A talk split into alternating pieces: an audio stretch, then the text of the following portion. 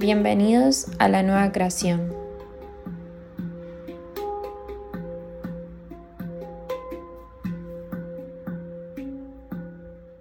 ¿Cómo distorsionamos el amor por no conocer lo que nos propone el juego de estar y ser seres encarnados?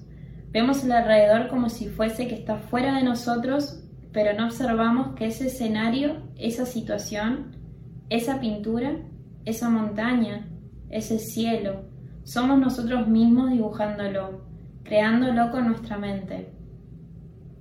El amor es un arte que no se puede racionalizar o definir. Claro que puedes dar adjetivos, puedes decorarlo con todo lo que vemos en este plano material, pero eso siempre será una mínima porción de lo que es el verdadero amor. De hecho, lo confundimos o lo limitamos con parejas al darle a una sola persona el rol del más importante. Y yo te pregunto, ¿acaso vos no eres importante para necesitar brindarle al otro el lugar de exclusividad absoluta? No sé, te lo pregunto para que te lo preguntes. El amor es la creación, pero para lograr localizar la creación tienes que tomar la decisión de dejar ir todo aquello a lo que te aferraste por inseguridad, por condicionamientos, por conveniencias, y mientras vas dejando tus pieles atrás el amor por ti mismo va ascendiendo y verás que todas esas cadenas a las cuales te ataste, te aferraste, eran ficticias, eran falsas, y comprenderás que la mente creó todo lo que estás observando a tu alrededor, todo lo que necesitabas para volver a ti. Recuerda esto, el amor es libertad. No tomes al amor, no lo limites a un ser o a una estructura.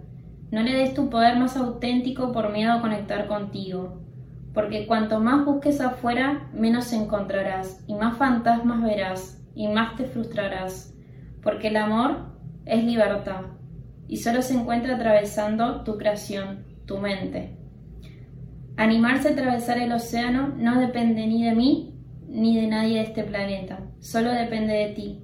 Cuando tomes la decisión de sumergirte en las memorias que guarda el magnífico inconsciente, ese tesoro oculto por miles de barreras, por miedos, dolores, enojos, tristezas, alegrías, vergüenza, esas emociones primitivas que guardaste bajo miles de llaves para apagar tu sentir. Y cuando cerraste la última puerta a tu corazón, se apagó la conexión y le diste lugar a la mente, y ella tomó el poder para brotar todas las faltas internas que al apagar tu amor desaparecieron.